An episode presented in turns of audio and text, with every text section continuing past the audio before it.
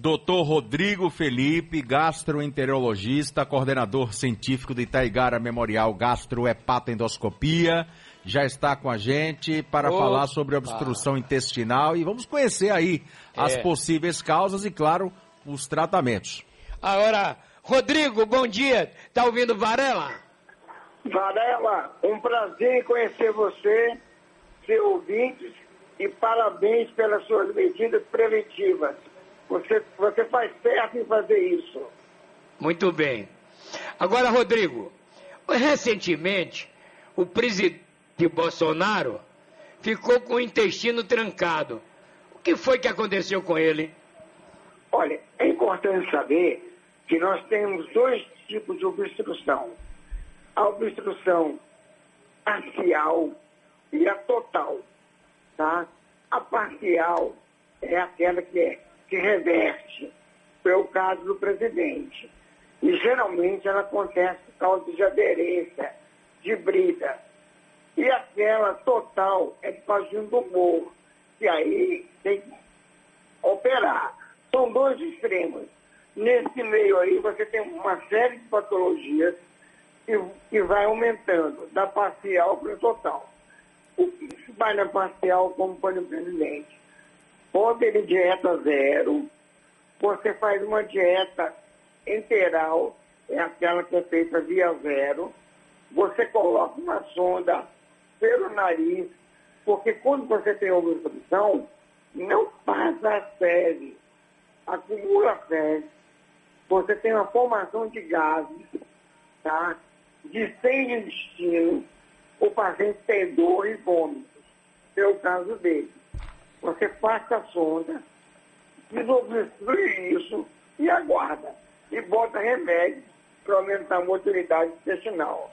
Então, o caso dele foi feito isso. Me parece que foi feito isso. É isso que se faz.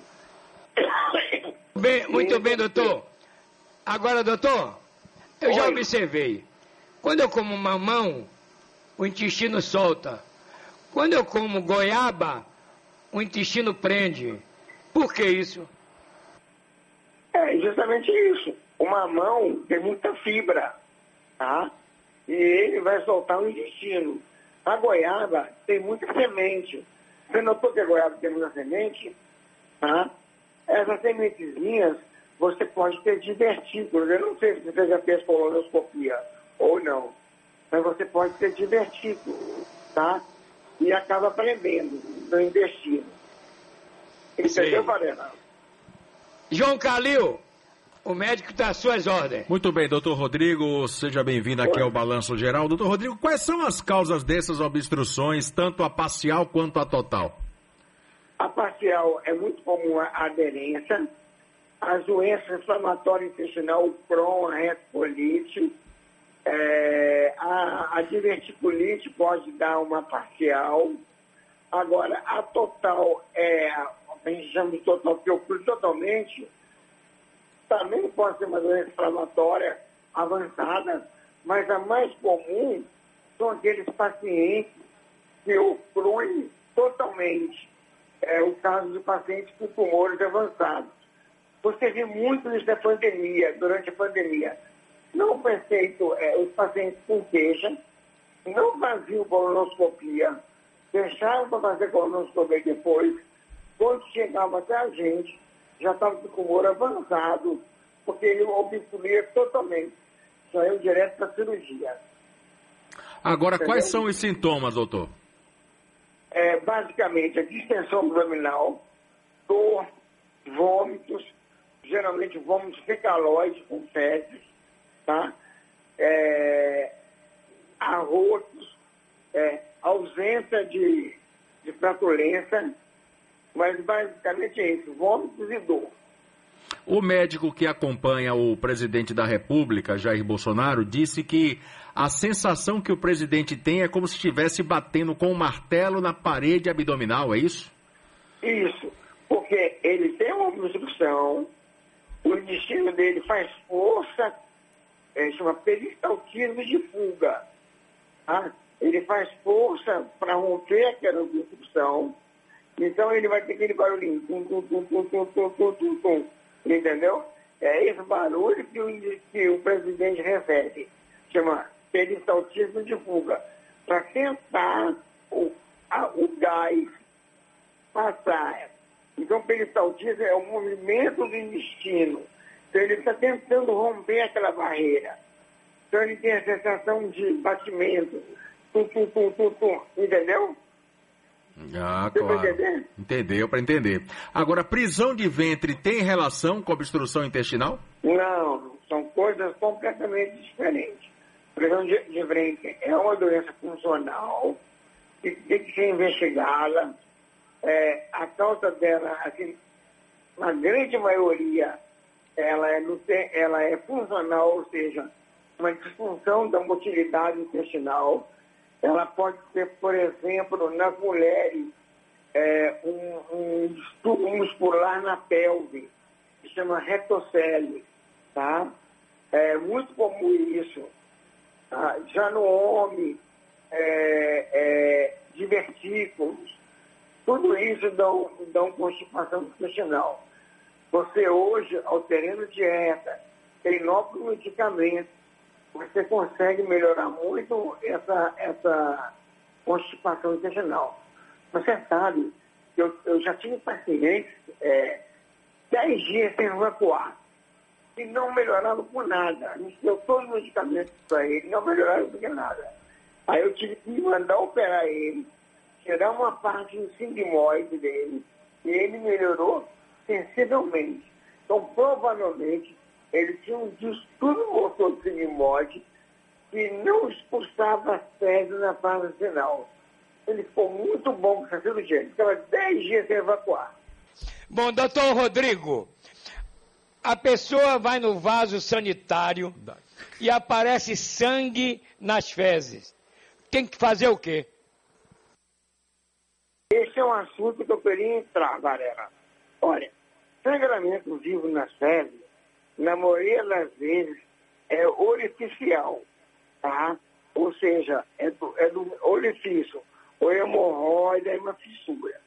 Mas hoje, é, na Bahia, no Brasil e no mundo, nós vivemos uma epidemia de câncer de colo. O câncer de colo hoje já é o segundo mais comum, tanto em homem como em mulher. Tá? Paciente acima de 45 anos deve obrigatoriamente fazer uma colonoscopia. Tá? Nesse caso aí, inicialmente fazer um exame coloproctológico, examinar o orifício, fazer uma endoscopia e depois, se ele for um paciente acima de 45 anos, fazer a colonoscopia dele. Entendi. Agora, quem tem o intestino irregular, um dia está preso, outro dia está solto. O que é isso? Isso fala muito a favor da síndrome do intestino irritado, tá? Que é um distúrbio funcional do intestino. Ele ora solta, ora prende. Ora distende, ora não distende. Ora tem gás, ora não tem gás. Tá? Está muito ligado a um distúrbio funcional ou mesmo as intolerâncias intolerância ao leite, à lactose ou intolerância ao glúten. É um paciente que deve ser examinado, tá? Com todos os exames que o, o, o gastro tem acesso, com a colonoscopia, com os exames de intolerância à lactose, à sacarose. Hoje, por exemplo, nós temos um exame bastante interessante. O paciente sopra, chama teste respiratório. Ele sopra e você tem um resultado. Se ele tem uma intolerância à lactose, ou uma intolerância ao glúten, ou um supercrescimento bacteriano, que pode explicar a distensão abdominal dele, ou porque ele tem essa frequência de ter hora diarreia, hora intestino normal. Mas essa alternância fala muito a favor de síndrome do intestino irritado. Isso. O Pedro Santos já chegou aí, Calil? Daqui a pouco, Varela, Pedro Santosé com a gente aqui. Agora, deixa eu fazer uma pergunta aqui, doutor. É, a coloração das fezes pode indicar a saúde do intestino? Sim. Por exemplo, é, paciente está com dor, ele tem umas fezes, como é, a gente chama borra de café. Como essas borras de café do interior? Isso é muito a favor de você ter um sangramento. Ou ele tem as fezes brancas, brancas como mata de vidraceiro. É muito a favor de uma desabsorção. Ou, ou ele tem cortícolas de gordura. Então é sinal também que ele está absorvendo. Tá? Então, a, é muito importante na anamnese você perguntar para o paciente como está a fezes. Ah, eu estou vendo que tem umas gotículas de gordura. Aí indica para uma doença do intestino delgado. Aí você hoje, você tem assim, ó, endoscopia examina a parte alta, coluna a parte baixa, e a cápsula bioscópica, que é uma cápsulazinha, que já tem no convênio esse exame hoje, aqui, aqui é no nosso hospital a gente faz, o paciente engole uma cápsula, a cada dois segundos tira duas fotos, ele vai fotografando todo delgado e você vai vendo se tem doença no intestino delgado, todo delgado. Aí essa cápsulazinha que ele engoliu é eliminada nas fezes e é gravado no holter pequeno que vai no cinturão do paciente. Depois o médico tira o holter e estuda todo o delgado dele para saber se ele tem alguma doença que explica essa gordura nas fezes. Entenderam? Entendemos. Doutor Rodrigo, moço, muito obrigado. Ah, então, tem que ser feito após 40 anos a... 45. A endoscopia não é? Colo... Não, a colonoscopia. É. Examezinho chato, viu? Já fiz isso. Não, mas ó, eu sei que é chato, Varela, mas o, o, benefício é muito maior. Maior, claro. Deus te é. abençoe. O nosso Amém. muito obrigado pela sua participação, dando essa contribuição obrigado, ao nosso doutor. ouvinte. Tá bom? Obrigado você. Estou à disposição, viu, galera? Tá, meu irmão. Valeu. Fique com Deus Tchau. aí.